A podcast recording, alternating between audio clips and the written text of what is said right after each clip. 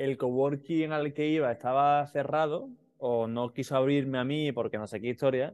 Y dije, a cinco minutos de dar la clase, ¿dónde, dónde hago esto? ¿no? Y había una cafetería enfrente, me meto rápido, estaban como limpiándola, digo, oye, ¿os importa? Te pido una Coca-Cola y doy la clase en algún sitio aquí cerca. Me dijo, sí, sí, a lo que te dé la gana. Y, y, me compartí internet y tenía un musicón, el bar enorme, porque claro, estaba el equipo en plan allí limpiando, musicón, y le dije, ¿podéis bajar un poquito la música? Sí, sí, vale. Me puse en el, con el ordenador en la mesa que estaba al lado de la tele, porque era el único enchufe que había en todo el bar. Entonces, musicote, musicote en la tele. Y la había bajado, pero igualmente se escuchaba un musicote. Y yo entro en la clase, que se hace, que las hago por Zoom, y digo, chicos, disculpad el ruido, porque yo tenía a, yo tenía a Tini, Tini, Tini aquí arriba. y digo, disculpad el ruido. Y dice, no, qué ruido, no, no escuchamos nada. Entonces, lo de Zoom y yo estaba escuchando, o sea, yo estaba en el Tomorrowland. Lo de Zoom es uh -huh. espectacular en cuanto a reducir el ruido de fondo, tío. Sí, ¿no? Así, pues sí. yo, tío, me, me, sorprende porque tengo aquí a los jardineros literalmente, eh, pues en mi barba, ¿vale? Pues me, vendría, me, vendría, genial, por cierto. Y, sí. y, lo escucho un montón, pero bueno, vale. Guay, muchas gracias, tío, por, por tu anécdota, ¿eh? Ha entrado, ah, entrado muy bien. ¿eh? Lo que necesites, tío, ya sabes que, que lo que necesites. Que, Tito, eh, ¿allí qué hora es? Son las ocho y media. Ah, y es una hora más de España, nunca me entero, ¿eh? Tío, pues lo, lo hemos hablado, ¿eh? Varias veces, ¿eh? Y también, y también que es una isla, ¿no? Chipre, ¿eh? Sí. tío, no me hables de que es isla porque es, es desesperante, tío. O sea, estoy haciendo papeleo mm. y te juro que cada vez que voy a la oficina doy mm. un pasito más, pero, pero son 10 pasos, o sea, nunca te dan la información completa. Mm. Esto es desesperante, pero mm. desesperante. Para abrirme una cuenta bancaria tengo que ir a 7 sitios. Eh, voy a uno de los sitios y me dicen, eh, no, está cerrado, abre el lunes de 9 a 12. Y le digo, pero solo el lunes. Y me dicen, no, hombre, todos los días, ¿qué te piensas? Venga, vete. Y yo, te hablan así, los chipriotas no quieren hablar con gente, tío. Es, esto es desesperante. Venga, vete, ¿eh? Sí. Puta casa ya, ¿qué haces aquí? No, bueno, pero ¿y tú crees, que es, tú crees que es porque es isla o porque es Chipre? Y son así a nivel cultural. Ostras, isla es el hecho de que se la sude todo, pero después los chipriotas son especialmente... Tío, parece que siempre te tratan con que nada de lo que tú estés tratando es importante y siempre tienen prisa, aunque literalmente no haya nadie. Ayer fui a, a la DGT de aquí no había literalmente nadie y me dice, venga, pasa rápido. Digo, pasa rápido, pero si es que no hay nadie y hay cuatro personas esperando a, a, a, trabajar.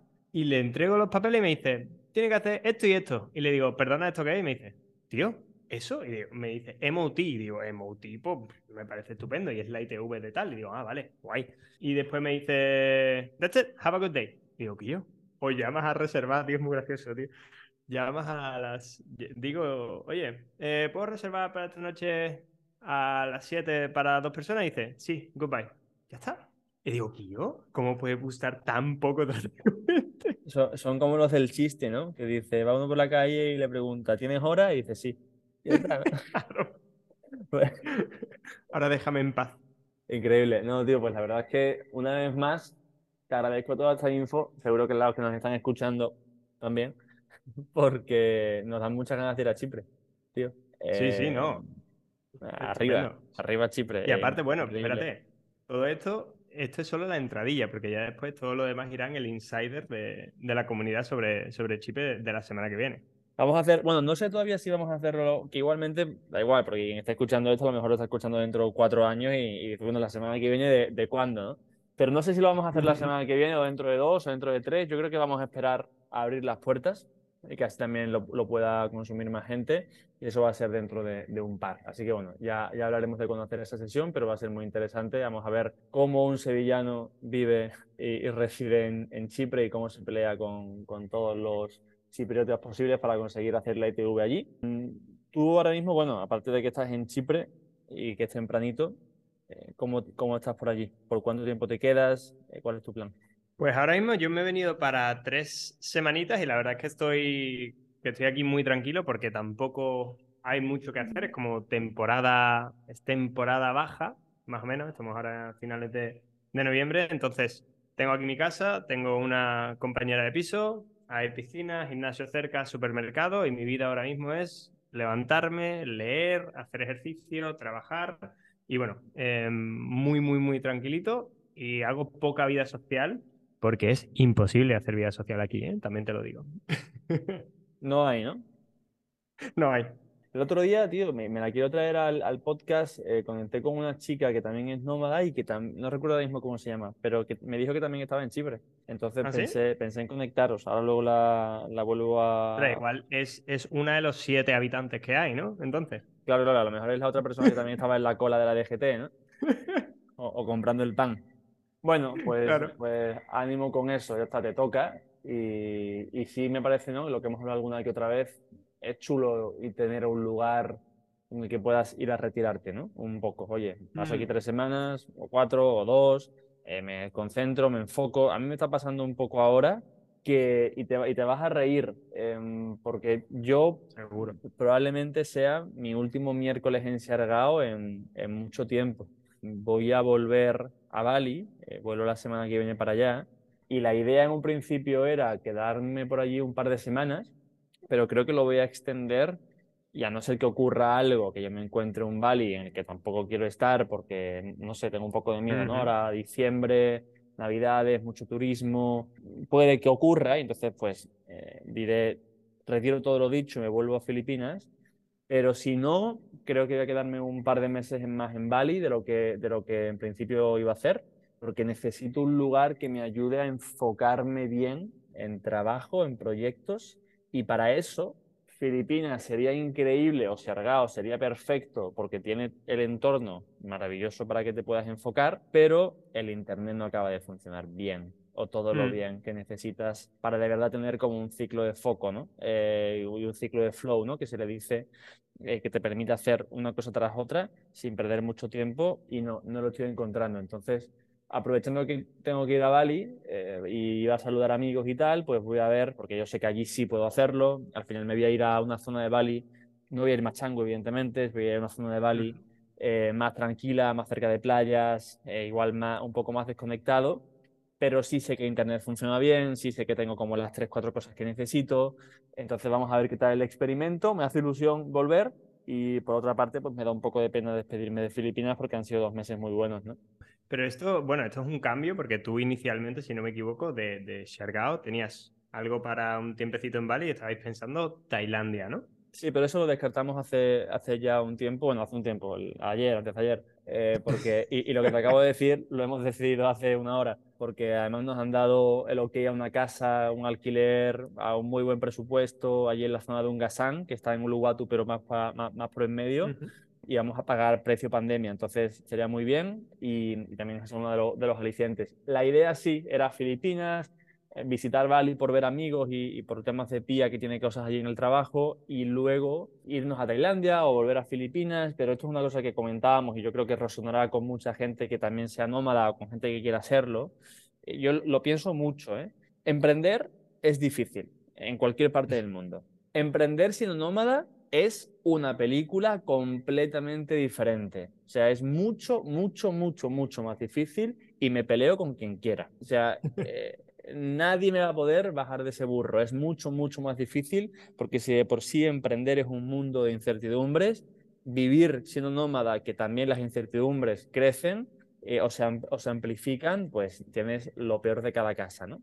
Entonces, una cosa que, hablé con, con Pia, con mi pareja, hace ya un tiempo, fue no me siento con la energía ni con el ánimo, porque estoy en una fase a nivel de proyectos de querer centrarme mucho para sacar muchas cosas adelante, para luego el año que viene, si quiero, tomarme un mes, dos meses más sabáticos o hacer más viajes, pero necesito centrarme. Entonces, irte a un lugar nuevo, sobre todo como nos gusta a nosotros viajar, que no es irte a hacer fotos, hacer vídeos, turista, y ir de un lado para otro dos o tres noches, a mí me gusta ir a un sitio y conocerlo y estar tranquilo. Hmm. Em, entonces, eso implica una, una energía, ¿no? Eh, y, implica un tiempo que a mí no me apetece ahora mismo dar, ni tengo para eso.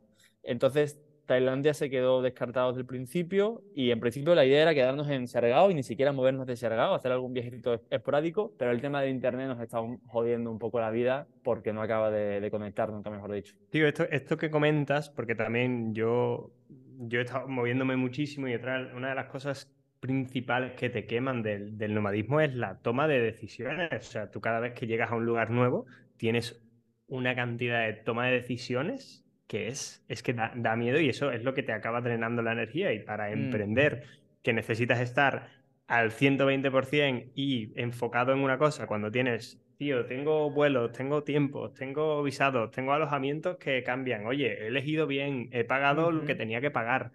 Hay tantísimos factores, o sea que, que yo eso la verdad es que entiendo, entiendo esta decisión y me muero, eh, porque me encantaría, me encantaría hacer el Bali 2.0 con vosotros, pero, pero tío, me alegro un montón, ¿eh? Además, creo que todavía hay, hay bastante gente buena por ahí, ¿no?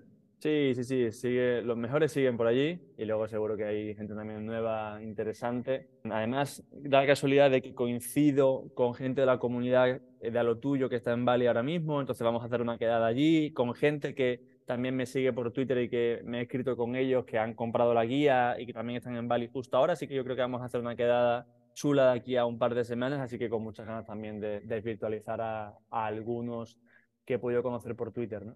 Qué guapo. Me mola, ¿eh? Me mola. Hablando de emprender y de las complejidades y las dificultades que tiene, que yo creo que aquí nadie se va a sorprender. So- Si alguien en 2022, noviembre, eh, nos escucha y dice, ah, que emprender es difícil, pues yo te animo a que pares este podcast, eh, te vayas a la cama, te acuestes, hables con la almohada, mañana te despiertes y digas, hola mundo, ¿no? Eh, estoy en ti, eh, bienvenido, gracias, ¿no? Evidentemente, emprender es algo complejo, depende de muchos factores, no, no contamos nada nuevo, pero a mí sí me gusta siempre, ¿no? Yo creo que en este podcast somos muy proactivos o proclives a escuchar las historias de gente que emprende, porque aunque sepamos que es difícil en general, siempre hay aprendizajes ¿no? y, cosas diferentes en cada historia. ¿no? Entonces, el, el otro día, eh, recordando contigo, pues porque tanto tú como yo hemos emprendido en, en, varias ocasiones, diferentes proyectos, además nada que ver los unos con los otros, tenemos como también nuestros aprendizajes y nuestras anécdotas. Eh, me parece interesante que, que, si te parece que repasemos un poco esos, esas historias emprendedoras que, que, hemos podido tener, que has podido tener, que nos cuentes un poco también tú, porque la faceta que más conocemos de ti es la faceta de tengo dos trabajos full time, eh, estoy ahora mismo un poco cansado, trabajo en realidad virtual, trabajo en cripto, trabajo en videojuegos, tra trabajo de un lado para otro, uh -huh. pero también has tenido una faceta emprendedora.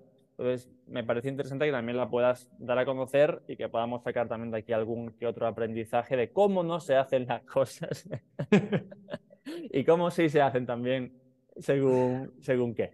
Tío, pues tengo el, el, el máster, por supuesto, es en el cómo no se hacen, cómo no se hacen las cosas. Vale, eso, eso, eso está clarísimo y creo que me ha dado incluso mayor aprendizaje de que si, que si hubiera sido un, oye, me ha salido todo de puta madre a la primera, ¿vale? Eso, eso lo tengo claro.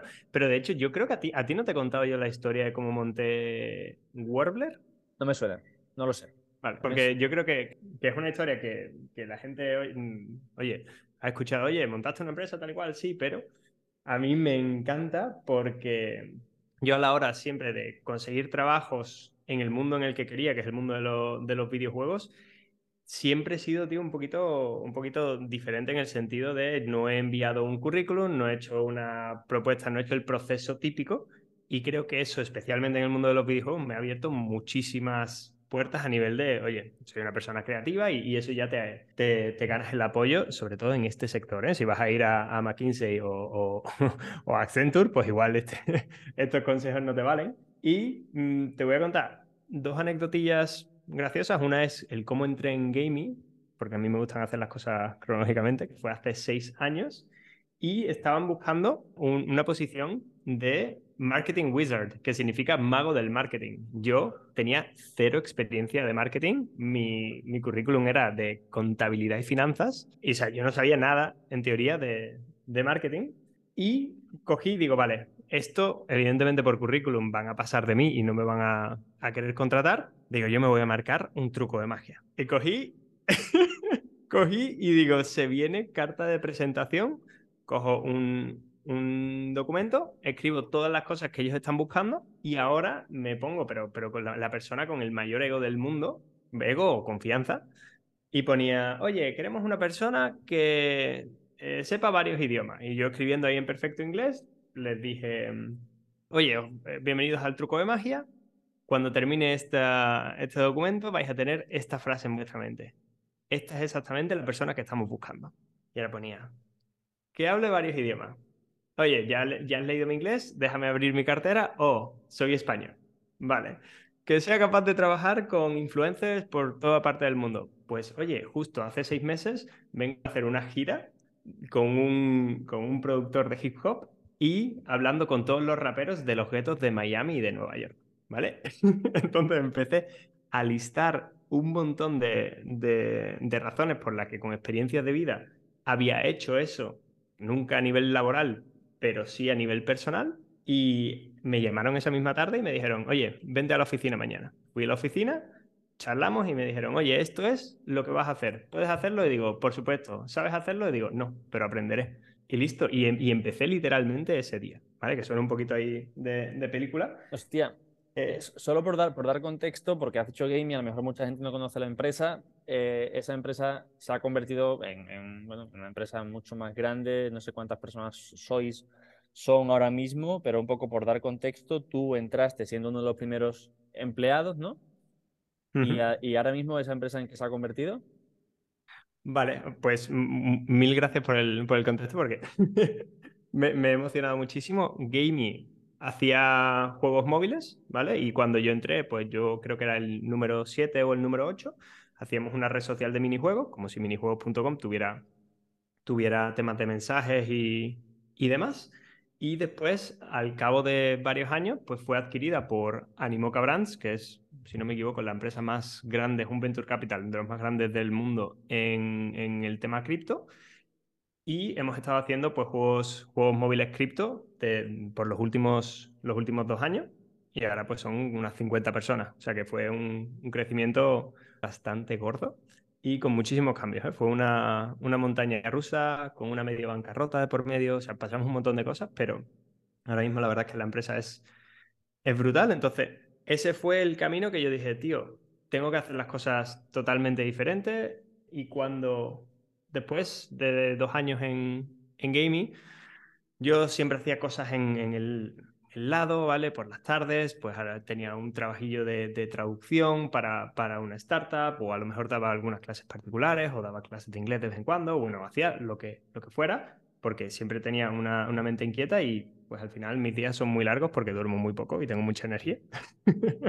y después, cuando llegamos a la anécdota de, de la empresa, más que la empresa en sí, donde acabó, yo, ahora que lo pienso, digo, ostras, yo tenía ahí, pues era, fue hace cuatro o cinco años, pero una valentía desorbitada, desorbitada o inconsciente, como la quieras llamar. Lo segundo, lo segundo. Yo creo que es más inconsciencia que, que luego nos hace ser valientes, pero cuando lo pensamos a los años decimos, ¿qué? ¿Cómo me metí en ese jaleo? Sí, sí, no. Eh, además, son todos los pasos. Todo empieza una noche buena, muy borrachos, mi cuñado y yo. O sea, tiene todos los ingredientes. Sí, sí, sí, no, esto va a salir bien. Claro. El, spoiler sale mal, ¿no? y entonces estábamos hablando y, y él hacía relativamente poco que, que, los dos habíamos cambiado de empresa y empezamos a hablar, claro, pues estábamos un poquito ya después de la cena, los dos inspiradísimos y empecé a decirle, oye, esto es lo que yo hago, esto es lo que hace mi empresa y él me dijo, pues esto es lo que yo hago, esto es lo que hace mi empresa y empezamos ahí a fluir y dijimos, oye, ¿y si se mezclan estos minijuegos que hace Gamey y la empresa de, mi cuñado, Carlos? Ellos hacían como una, era una plataforma, eh, daban servicio a casinos online, todo este mundo que, que, ya he comentado varias veces que trabaja en el mundo del gambling, que es muy duro. Y entonces ellos daban servicios tecnológicos a, a casinos online. Y dije, ostras, ¿y si podemos meter juegos casuales en casinos, tal y cual? Total, que estaba, estábamos ahí los dos hablando y le dije, voy a dejar de beber y mañana por la mañana, todo, todo eso con el ansia, ¿eh? que el día siguiente teníamos comida de Navidad. Le dije, mañana por la mañana, para la comida de Navidad, te voy a llevar un mini PowerPoint con las ideas que, que acabamos de coger. Esa noche, así fue, dejé de beber, por la mañana me levanté temprano, hice un tal, tal, tal, se lo presenté antes de comer, que la verdad es que él no tenía tanta emoción como yo, porque tampoco paró de beber, Y me dice, tío, pues yo creo que esto puede funcionar. Digo, vale, voy a trabajar en ello y a finales de enero me presentas a tu CEO. Y dice, ¿cómo? Y digo, sí, sí, tú consígueme una reunión con tu CEO y ya yo veo lo que hago. Vale. Total, que después de Reyes me presenta, le pido una, una reunión al, al, CEO, que era una empresa que evidentemente tenía bastante dinero porque, bueno, el mundo del gambling es lo que, lo que tiene, y literalmente me plantea allí en la oficina, me hizo esperar una hora, típica persona ahí preocupada, con un despacho, gente haciendo colas, bueno, eh, un, poquito, un poquito rancio todo, entro y me dice, bueno, cuéntame, y allí fui yo, que cualquiera que me haya visto diseñar, hay un GIF que dice Graphic Design is my passion, porque yo, o sea, siempre de hecho que me piden opinión, digo, tío, yo de algo visual no opino. Pero yo esto quería hacerlo, ¿eh? Yo mismo. Y me planté allí con un PowerPoint con fondo negro, letras naranjas, y yo tenía memes, GIFs y las ideas, que, es que de hecho algún día lo, lo publicaré. El, el título lo llamaba La Gran Patata ¿vale? Porque no, no se me, no, yo estaba emocionado con la idea, pero no, no había pensado en nada más. Y básicamente me planteé allí y dije, oye, mira, tú tienes esto, yo tengo experiencia haciendo esto, tengo personas que saben hacer juegos tal y cual, y esta es la solución que te presento. Necesito para montarlo ocho meses y 300.000 euros. Y el tío estaba ahí mirándome, analizó, me hizo un par de preguntas y me dijo, ¿cuándo puedes empezar? Y yo, no puede ser. Así tal cual. Así tal cual o sea, a ver, un momento. Venga, vamos a sacar un curso, tío, porque... No, en serio, vamos a sacar un curso que, que se llame pues la, la, granja, ¿no? Para hacer patatas. Y entonces, módulo 1, PowerPoint feo, ¿no? Módulo 2, claro, por eso tú me dices tantas veces que lo importante de una web es que sea fea, tío, porque claro, tu, tu aprendizaje está claro, ¿no? Eh, tus estímulos son claros. Eh, módulo 1, PowerPoint feo, sí. Cuanto más feo, mejor. Módulo 2, no tener ni idea de lo que estás hablando, pero decirlo con mucha seguridad, ¿no? Y módulo 3, que sí, esto ya fuera de broma, sí me parece interesante y que yo creo que es algo lo que pecan muchas personas, ¿no? Cuando quieren lanzar algo y quieren sacar un, proyecto o quieren cerrar un, un cliente, hostia, que no tienen claridad sobre cuánta pasta necesitan ni en cuánto tiempo la van a, la van a usar, ¿no? Entonces, el, el darle a una persona que te puede generar, eh, te puede ayudar a generar ese proyecto, financiándote un marco, oye, mira, esto, todas estas ideas, estos conceptos, te los bajo, ¿no? Ocho meses, 300.000 euros. Bueno, me ayuda a valorar, porque la idea suena muy bien, pero si no me lo enmarcas, sé esto, si va a ser un millón, si van a ser 10 euros o si van a ser, entonces ahí muy bueno. lo del tema del PowerPoint sí es algo a trabajar, sí. Pero bueno, bien, perfecto. Literalmente fue, fue así. Además, me hizo, me hizo mucha, mucha gracia porque yo iba con expectativas de, digo, vale, esto va a ser, me, va a dar un poquito de largas, está súper ocupado, tal y cual. Pero el hecho de que, como, como has comentado, que yo fuera con la convicción y además ya la gente, o sea, tenía, tenía el nombre de quién estaría ahí, tal y cual. Evidentemente no tenía todos los perfiles, ¿eh? pero yo ya había empezado a hacer ese browsing, esa investigación de, oye, ¿quién podría venir? Y además que le dije, vamos a ser cuatro o cinco personas, vamos a dejarnos la piel, digo, voy a repartir mi parte entre las piezas claves para que todos tengan las mismas ganas que yo, aunque yo sea el CEO y, el que lidere el proyecto y demás. Y el tío me dijo, vale, pues mira, esto vamos a gestionar el papeleo, me gusta la idea, vas a tener un despacho aquí en la torre de en la torre Pelli, que cualquiera que haya ido a Sevilla es como ese pintalabios maravilloso. Tío, es nuestro rascacielos, tío. Es, es el Manhattan de Sevilla, aquello. O sea, vamos a llamar las cosas por su nombre. Es, es el lugar donde la magia ocurre. Total. Bueno, ahí, de hecho, ahí es donde empezó la, la magia.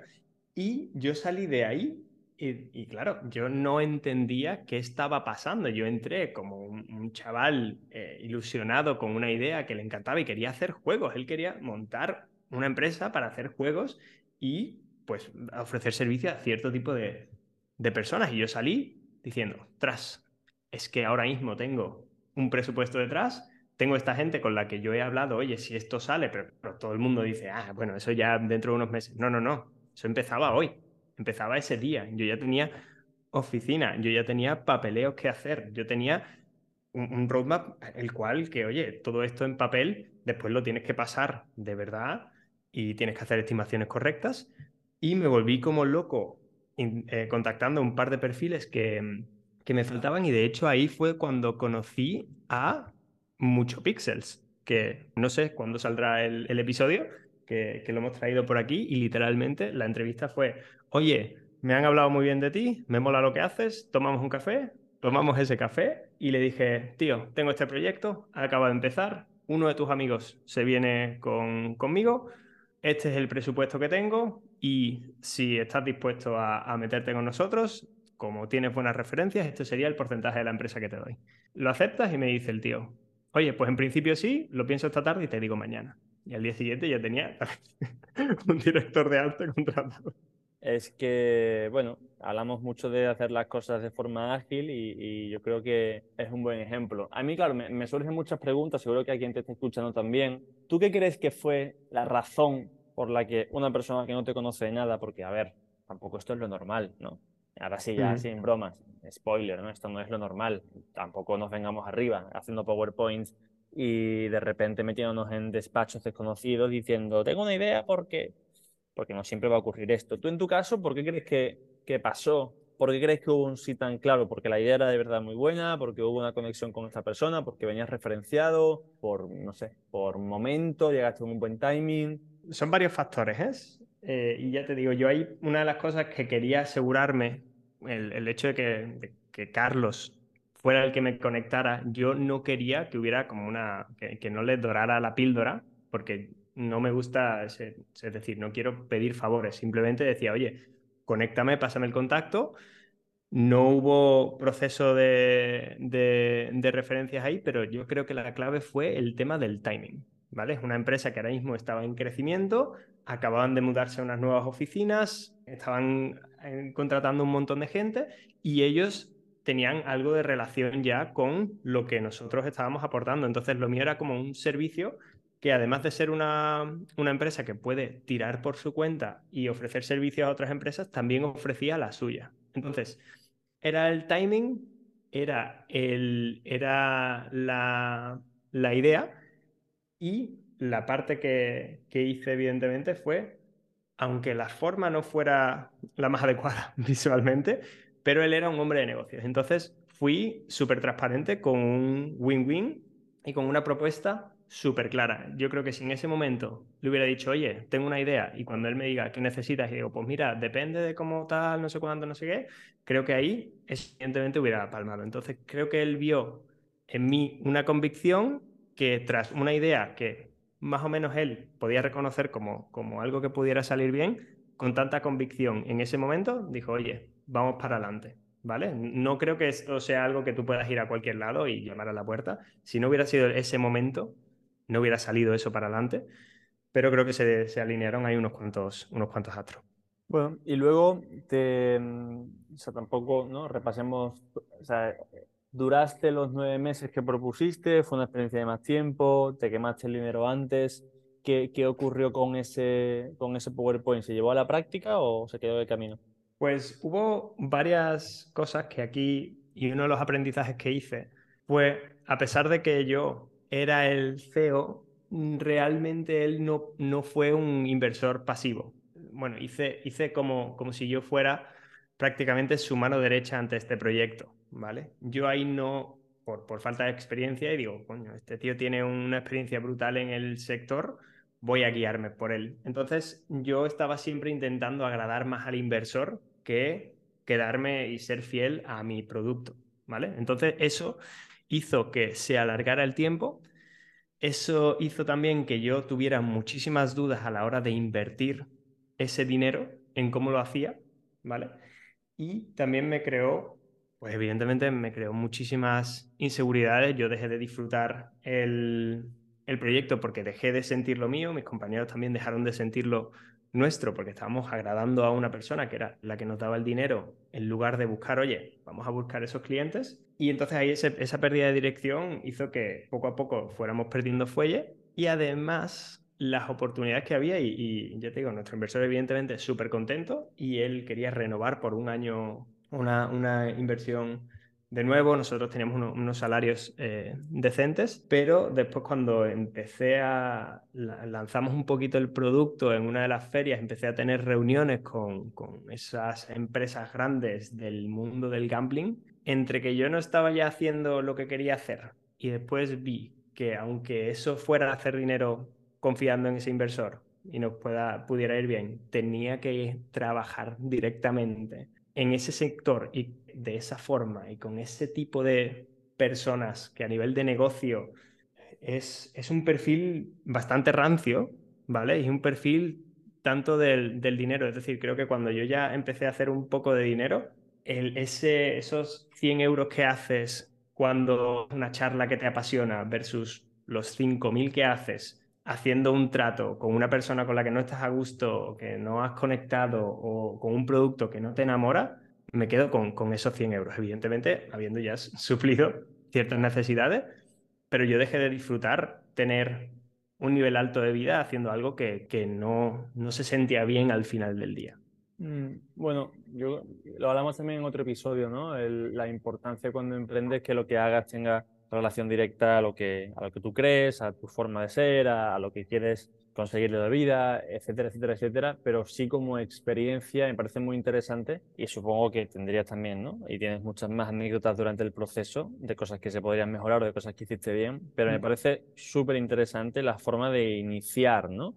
Porque muchas veces, pues, creo que tenemos en la cabeza, porque nos lo han metido, no lo hemos creído, que la forma de emprender es o ya teniendo mucho dinero, el otro día había un, comentario que le hacían a una persona que, que ponía una foto ¿no? en una playa, tal, y, le, y alguien le respondía, pero bueno, y, esta soberbia, eh, tus padres serán millonarios, ¿no? Y evidentemente no. Bueno, ya está, oye, podemos creer, yo entiendo, ¿eh? Y no quiero irme al discurso facilón de la vida es fácil para todo el mundo y todo es posible porque, porque nada más lejos de la realidad, pero sí hay muchas formas de conseguir las cosas y en tu caso tú no contabas con ese presupuesto, no contabas con ese dinero, tu familia no te lo podía dar, no tenías un inversor claro, no, no habías hecho un trabajo previo, bueno, coincidieron con lo que comentabas, ¿no? Timing, proyecto, sentido, eh, dirección por tu parte en la parte inicial y, oye, conseguiste un presupuesto interesante eh, para ser un PowerPoint, que esto no es, no tenías ni un mínimo viable, no tenías nada, tenías un PowerPoint feo además.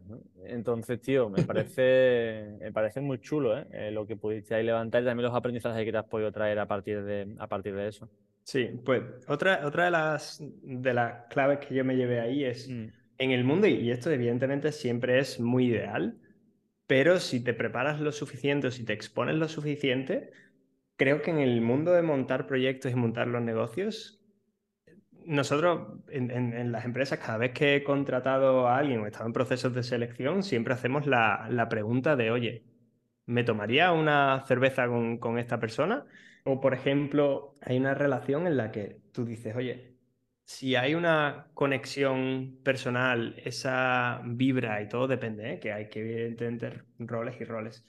Pero una persona que tenéis buena vibración y te conectáis bien, esa persona va a estar dispuesta siempre a dar un poquito más o a aprender o van a venir retos y va a estar más abierta que una persona que dice, oye, pues mira, te voy a dar ocho horas, quiero dos mil euros por ello, entonces las conversaciones, que, sería lo ideal, ¿eh? como lo que hice yo con, con, con, Dani, que le dije, oye, mira, este es el proyecto, este es el presupuesto que tengo, quiero que, que entres porque tienes buenas referencias, no, hablamos y, y todo fue guay, ¿te apetece? Sí, venga, pum, ¿vale? Mm.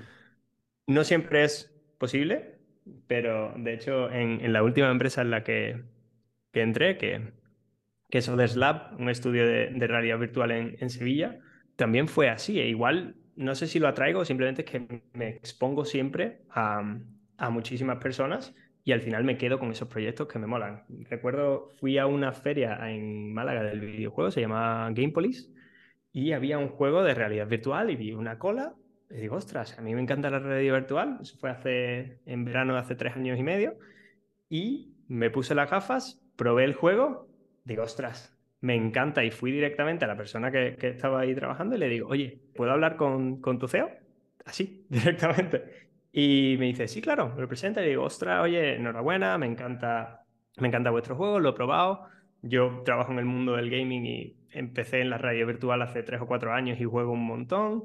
Eh, me encantaría ver qué estáis haciendo, cómo va todo el tema. Y me dice, oye, pues justo, de hecho ahora eh, estamos para lanzar, que vamos a lanzar dentro de dos semanas, y hace un mes o así hemos perdido a nuestra persona de, negocio ¿tú de dónde eres? Y digo, ostras, pues mira, yo justo soy de, de, Sevilla, coincidimos ahí, un abrazo, tal, tal, tal. Y me dijo, ¿te vienes el martes a la oficina y charlamos? Así directamente, fue con, con Ana, que tú la conoces. Y me planteé allí ese día y me dijo, mira, nosotros queremos que venga alguien con ganas y que conozca esto. Mm, es un, es un sector hiper nuevo, porque la realidad virtual, aunque lleva muchos años, tampoco es que eh, hubiera pegado un pelotazo en ese momento. Dice, y queremos a alguien que sea capaz de hacer estas tres cosas, que sea comunicar, que tenga perfecto inglés y que conozca el mundo del gaming, el entusiasta. Y ya veremos el formato. Y le digo, pues mira, ahora mismo tengo un trabajo, te puedo dar 8 o 10 horas a la semana. Me dice, vale, empezamos así. Así directamente y la semana siguiente ya estaba yo empezando a colaborar con ellos 10 horas a la semana o las que fueran.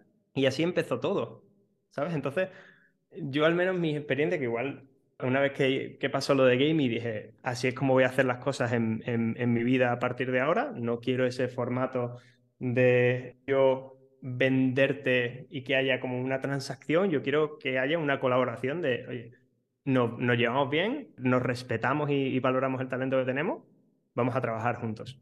Mira, hay algo que cuando te escucho pienso, ¿no? En, en todas las personas que, que, te puedan también... Claro, yo te conozco, ¿no? Y conozco tu historia y, hemos compartido parte de ella, entonces hay cosas que no me sorprenden tanto ya porque digo, bueno, eh, ya la he escuchado o, o, conozco a más personas que también lo han podido hacer como tú, yo también me siento identificado con cosas que has hecho, con cosas que yo también he podido experimentar, pero sé que hay muchísima gente que nos puede escuchar que dice, pero espera, ¿por qué en todo esto, si está hablando de desarrollo profesional, de encontrar trabajo, de, encontrar, em, de buscar empleo, de emprender, ¿por qué no ha mencionado su formación? ¿O por qué no ha mencionado los títulos que tiene, los másters? ¿O por qué no ha mencionado el...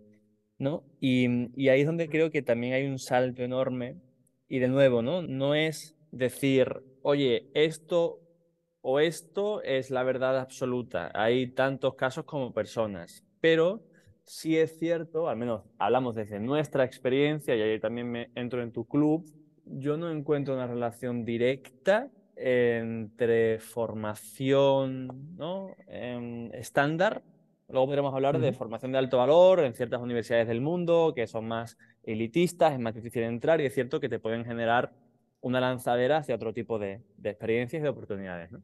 Pero la formación estándar a la que accedemos normalmente la mayoría, el grado, el máster, da igual escuela de negocios privada o pública, no aporta un diferencial tan importante como el que pueda aportar lo que tú estás diciendo, ¿no? Una proactividad, cierta valentía o cierta simplemente miedo a que no te digan el que no, el trabajar un buen inglés, el, el no tener ganas y demostrarlo, el ir de cara, esas cosas que no se enseñan tanto en, las escuelas o, en, las universidades, creo que harían ganar a la gente mucho más dinero y, sobre todo vivir muchas más experiencias que lo que te enseñan para luego poder examinarte.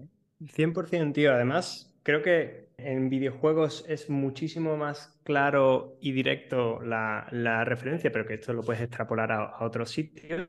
Nosotros cuando entrevistamos a alguien, aparte de que nos lleguen la formación, oye, pues mira, sabemos que sabes programar esto, esto y esto, pero a nosotros lo que nos mola es, oye, tú has dedicado fines de semana a lanzar tu propio juego, oye, ¿qué has creado? ¿Qué es lo que has diseñado? ¿Sabes? No, es decir, si, si a mí me llega una persona con que queremos un, un copy, ¿vale? Y ahora dices, oye, pues mira, esto es lo que he estudiado. No, yo quiero leer lo que has publicado. ¿Cuántos años llevas publicando? ¿Dónde has dedicado tu tiempo? Cuando no te han pagado para tú publicar esto. ¿Sabes? Entonces creo que lo mismo de lo que pasó en, en gaming, que yo veía ahí las cosas que quieren y digo, oye, no tengo formación, pero es que yo he hecho esto en mi vida personal, me, he ido a otros países, he hablado con gente, he hecho tal, he hecho cual, no sé cuánto, y eso le llamó la atención y dice, ostras, este tío tiene de verdad pasión por este tipo de, de cosas, ¿sabes? También hay, hay un ejemplo claro en, en Odeslab, y muchos han, han, hecho juegos, pero había un, caso de el primer desarrollador de, de, juegos de realidad virtual de la, de la empresa.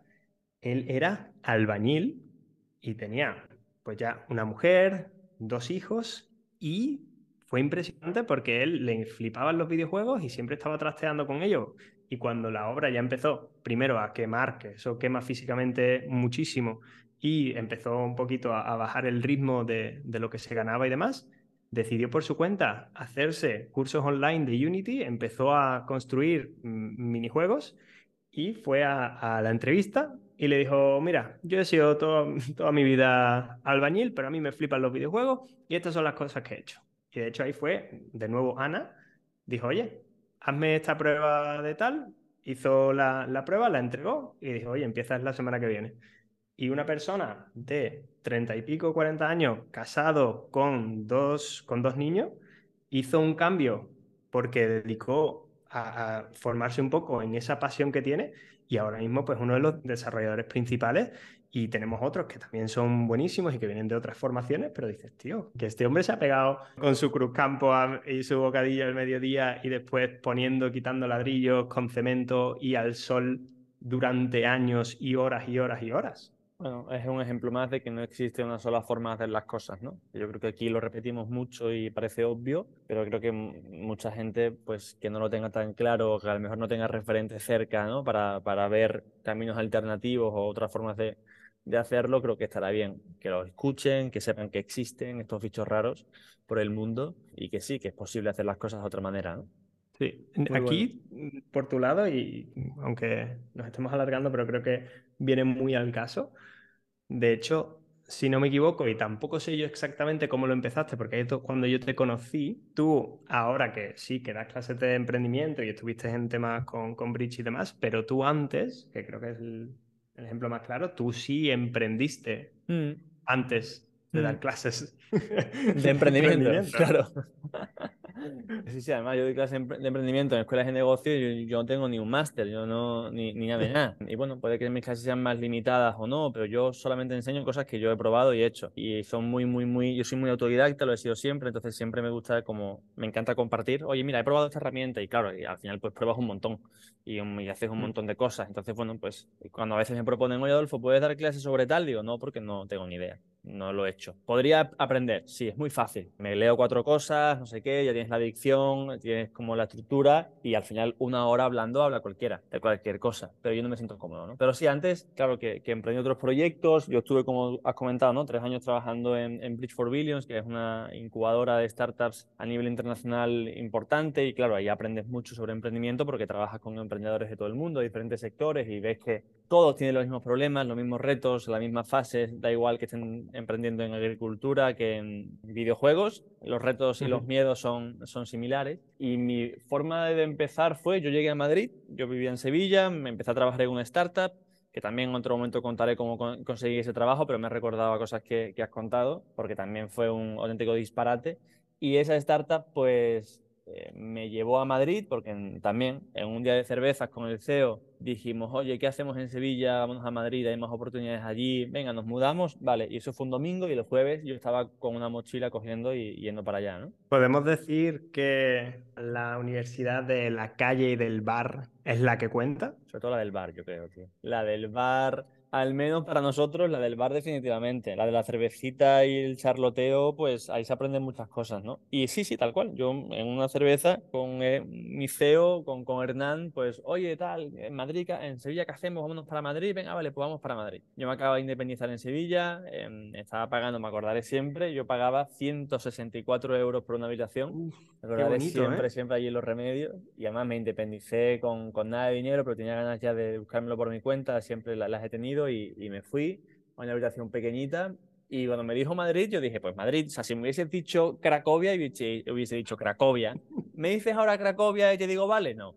¿Ves? Porque ya, claro, vamos, ¿no? A, aprender, vamos aprendiendo. Lo había probado. Claro, pero en ese momento de Triana a Madrid, pues vamos para adelante. Y, y, para allá me fui. Y cuando llegué a Madrid, pues estuve con esa empresa trabajando dos, tres meses más. Luego hubo una compra que una empresa más grande de Barcelona nos compró y ahí la opción era irme a Barcelona a trabajar para esta gran empresa y dije, no, yo gran empresa, no. Entonces me quedé en Madrid con una mano detrás y otro también, tenía menos dinero que, que, un, perro ciego, pero tenía muchas ganas y tuve la suerte de entrar a trabajar en, en, un espacio de coworking que se llama Utopicus, que luego también fue comprado. Yo siempre lo digo con la broma, donde yo trabajo, luego los compran. Entonces, si alguien quiere... si alguien quiere ser adquirido por muchos millones de euros, que contacte conmigo y, hacemos algún tipo de colaboración. Además, entras entra ya en, la fase que hay, hay, que esperar poco, ¿eh? O sea, tú entras y hay que esperar poco para esa adquisición. Sí, ¿eh? Un añito, un añito. Yo a mí dame un añito. dame un añito de sueldo y ya está. Y lo tenemos. Y nada, y cuando estuve un año trabajando en esta empresa, yo ahí, eh, lo cuento siempre, a los pocos meses, porque me invitaron a un evento de estos de moda de la Fashion Week, que yo, de moda, poca idea, por no decir casi Solo, solo, hay que verte, ¿eh? Claro, solo hay que verte. Y más yo orgulloso lo digo, yo no tengo ni idea de moda. Pero fui a este evento y me llamó mucho la atención porque era un mundo para mí muy desconocido y tuve la suerte de que había una pasarela, que me acuerdo también siempre que la patrocinaba Samsung, que era una pasarela de diseñadores emergentes. Y entonces, claro, yo me fui para allá a preguntar, oye, ¿y tú? Ahí estaban los diseñadores vendiendo sus cositas. Oye, ¿y tú esto cómo lo haces? Y lo haces tú, ¿no? Y diseñas tú, ¿y cómo produces, no?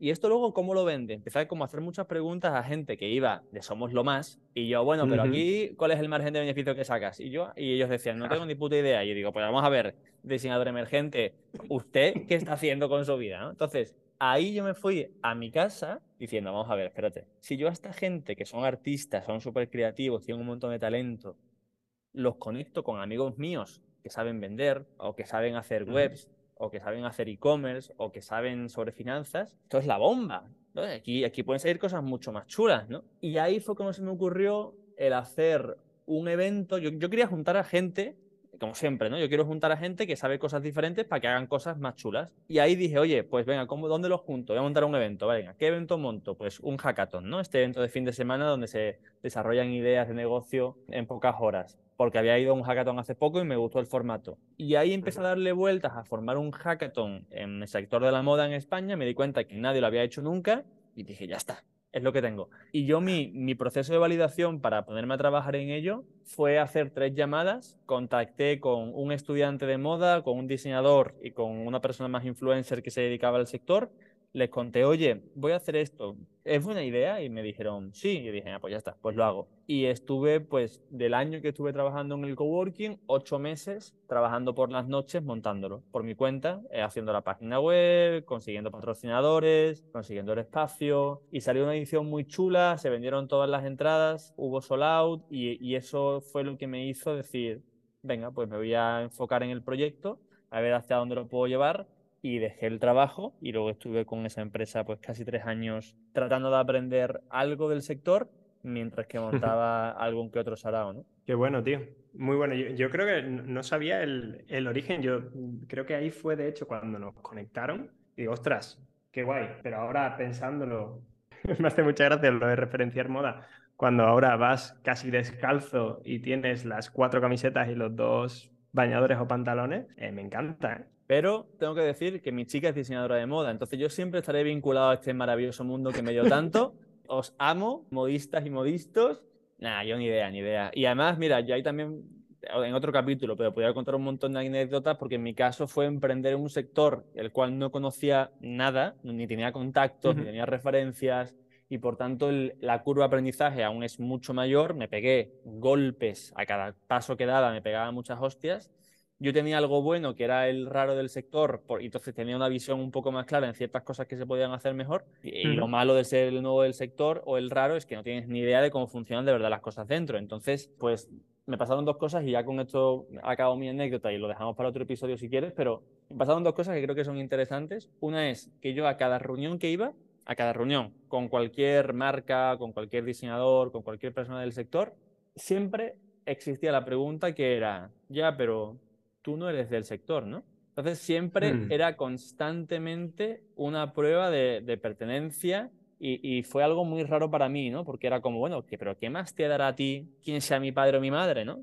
¿Esto te gusta o no? ¿Esto te ayuda o no? No, pero hay una parte elitista bastante importante en el sector de la moda, ¿no? Y luego, lo segundo que me pasó, ¿tú sabes lo que me ocurrió a mí con, con la denuncia de, con los abogados? No, no, pero tienes toda mi atención, ¿eh? Y esto creo que no lo he contado nunca de forma pública, lo he compartido en... Ya ha pasado mucho tiempo, bueno, no pasó nada, entonces yo creo que lo, puedo compartir. Esto ocurrió, mi evento se llamaba Fashion Weekend Lab, ¿vale? Y yo hice mi evento, primera edición, Madrid, en el espacio de Google, sold out, Uber patrocinando, hubo un jaleo en medios de comunicación súper chulo, funcionó muy bien porque era la primera vez que se hacía algo así en España, ¿no? Y fue muy guay, y yo me vine arriba y dije, venga, pues a Barcelona que nos vamos, ¿no? Entonces también hice una edición en Barcelona, también salió muy bien, todo maravilloso, empezaba a generarse una comunidad de gente muy chula, de diferentes sectores er, y, y con la orientación a moda, y una abogada se metió por mi camino y me dijo, oye, Adolfo, con toda su buena intención, ¿eh? me dijo, oye, Adolfo, esto está triunfando, registra la marca.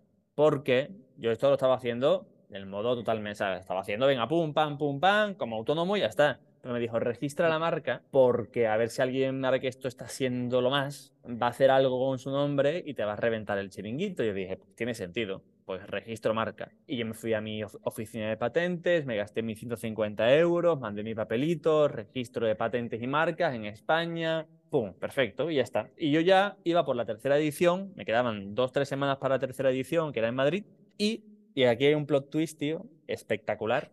Y, y, si me estás escuchando, quédate, porque viene la mejor parte. Esto, o sea, no vas a verlo en Netflix, no vas a verlo en ningún lugar, esto solamente ocurre aquí en Bicho Raro yo voy a un evento de networking de estos cool molones de los emprendedores, ¿no? Que a mí en ese momento me encantaban. Ahora no quiero que me inviten a uno, pero vamos, ni, ni con ni pidiéndome permiso. O sea, no quiero ahora mismo participar en ninguna de estas cosas. Pero en ese momento a mí me flipaba ir a estos lugares, ¿no? Porque había comida gratis, ¿no? Y yo recuerdo que fui a, al catering, al catering, no, iba al evento, pero, pero yo iba por el catering, iba al evento de emprendedores del BBVA, de un banco en España, y allí pues empiezo a conocer a uno, al otro, oye tal, amigos, conocidos, ¿no? Eran siempre un momento divertido y conozco a dos chicas. Y estas chicas me dicen que eran, oye, que eran abogadas, tal, no sé qué, de un bufete, no me cuentan de qué bufete, pero me dicen que tienen una serie de sesiones, ¿cómo se dicen? Pro bono, ¿no? Eh, que son gratuitas para emprendedores como yo, tal, que si quería en algún momento algún tipo de asesoría que fuese su bufete, y yo, ah, feliz, pues voy para allá. Entonces quedé con estas chicas a la semana siguiente eh, a una cita para que me dieran asesoría de algo. Yo qué sé, dije, mira, pues gratis, es, asesoría legal, para adelante, ¿no? Y me es gratis y con suerte de comida, ¿no?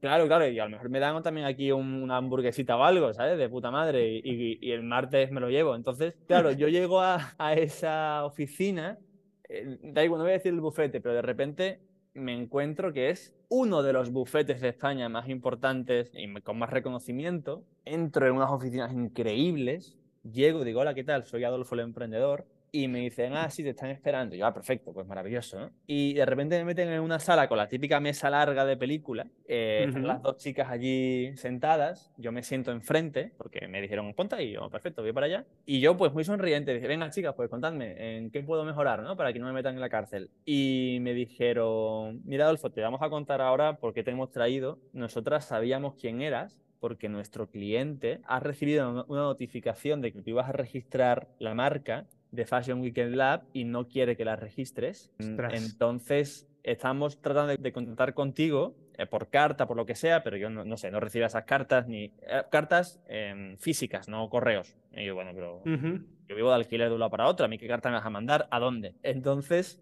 me, dijeron, claro, de repente te vimos en el evento, nos contaste lo que hacías, lo relacionamos y dijimos, tenemos que traerte a contarte lo que está pasando. Y pensábamos que si te decíamos la verdad, a lo mejor no ibas a querer venir. Y yo flipé. Yo, ¿cómo que? ¿Pero esto? Espérate, espérate, espérate, porque yo estoy ahora mismo flipando. Esto, pasó, esto pasó, tal cual. No, la, pero la encerrona de mi, de mi vida. Y de repente, tío, me empiezan a sacar papeles porque su cliente veremos a ver dónde va, dónde va este capítulo. ¿eh? Pero el, el cliente, está pasado ya hace muchos años y yo amor para todo el mundo, pero el cliente era la Mercedes-Benz Fashion Week, ¿no?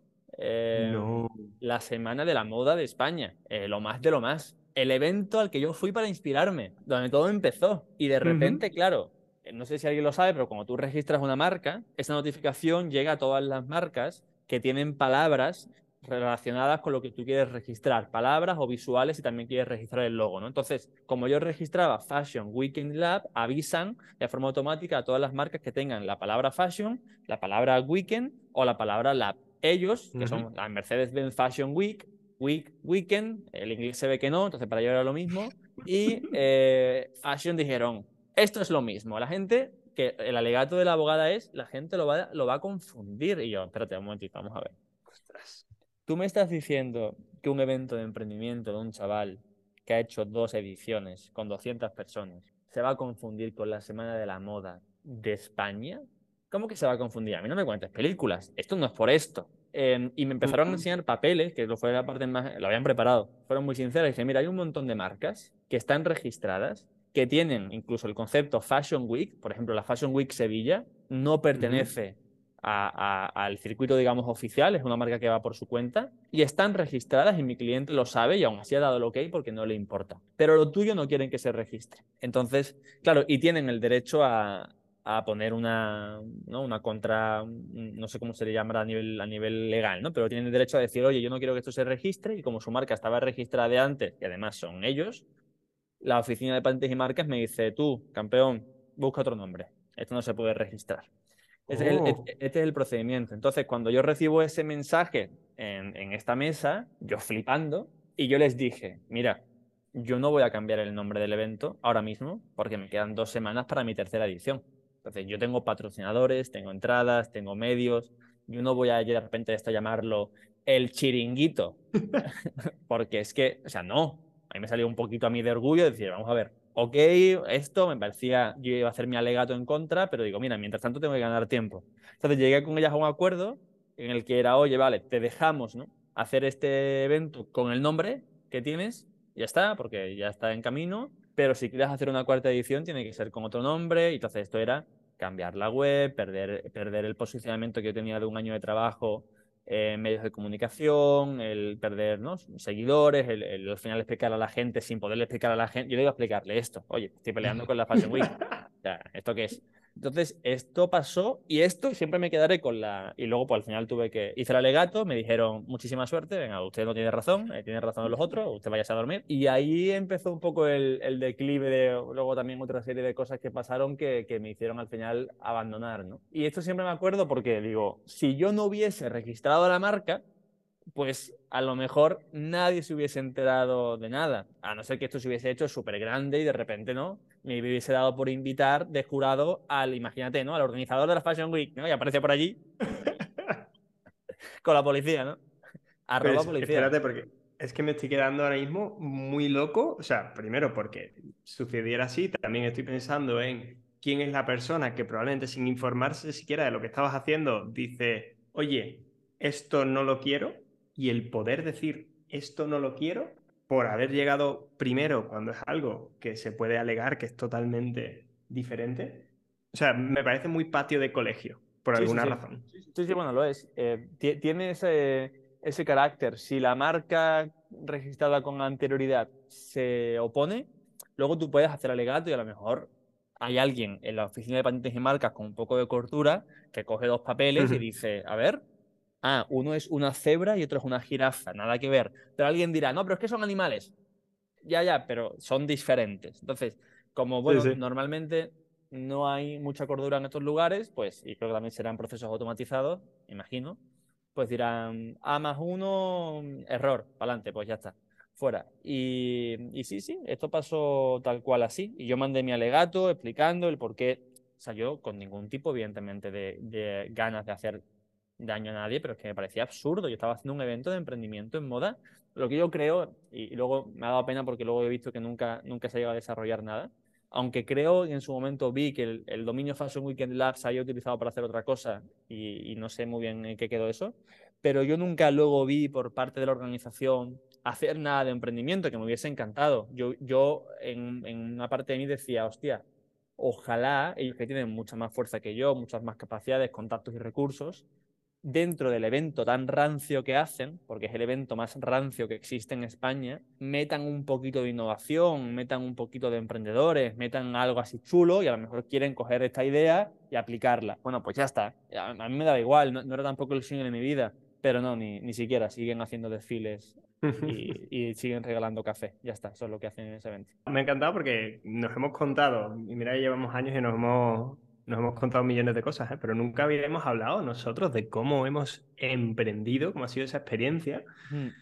Eh, brutal. He hecho, hecho de menos la, cervecita porque de aquí, que ya hemos contado cómo emprendíamos, podríamos haber montado otra cosa, ¿eh? si hubiera habido cerveza de por medio igual. ¿eh? Yo, prefiero irme ya porque si no estoy viendo que vamos a montar cuatro o cinco negocios nuevos y, y no me da el día. Yo estoy muy tranquilo, como para tener que ponerme a trabajar en cosas.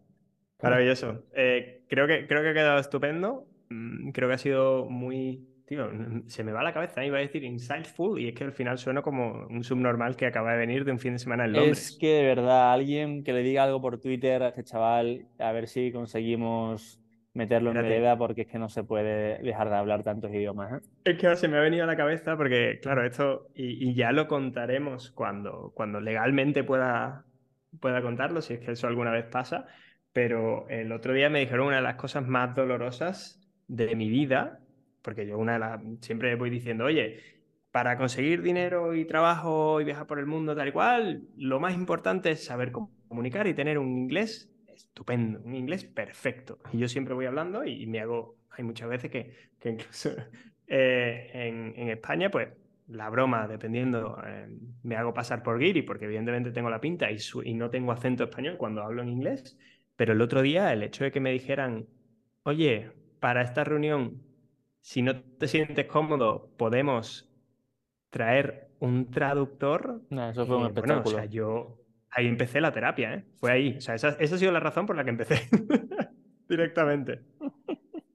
Em, bienvenido a cómo nos sentimos el resto de españoles, es lo que hay. Pero sí, no te preocupes que en este podcast será siempre el bilingüe de los dos. Eh, nadie te va a quitar ese, ese título. Vámonos a hacer cosas, ¿no? Que aquí queda un poquito de luz todavía, ahí empieza el día.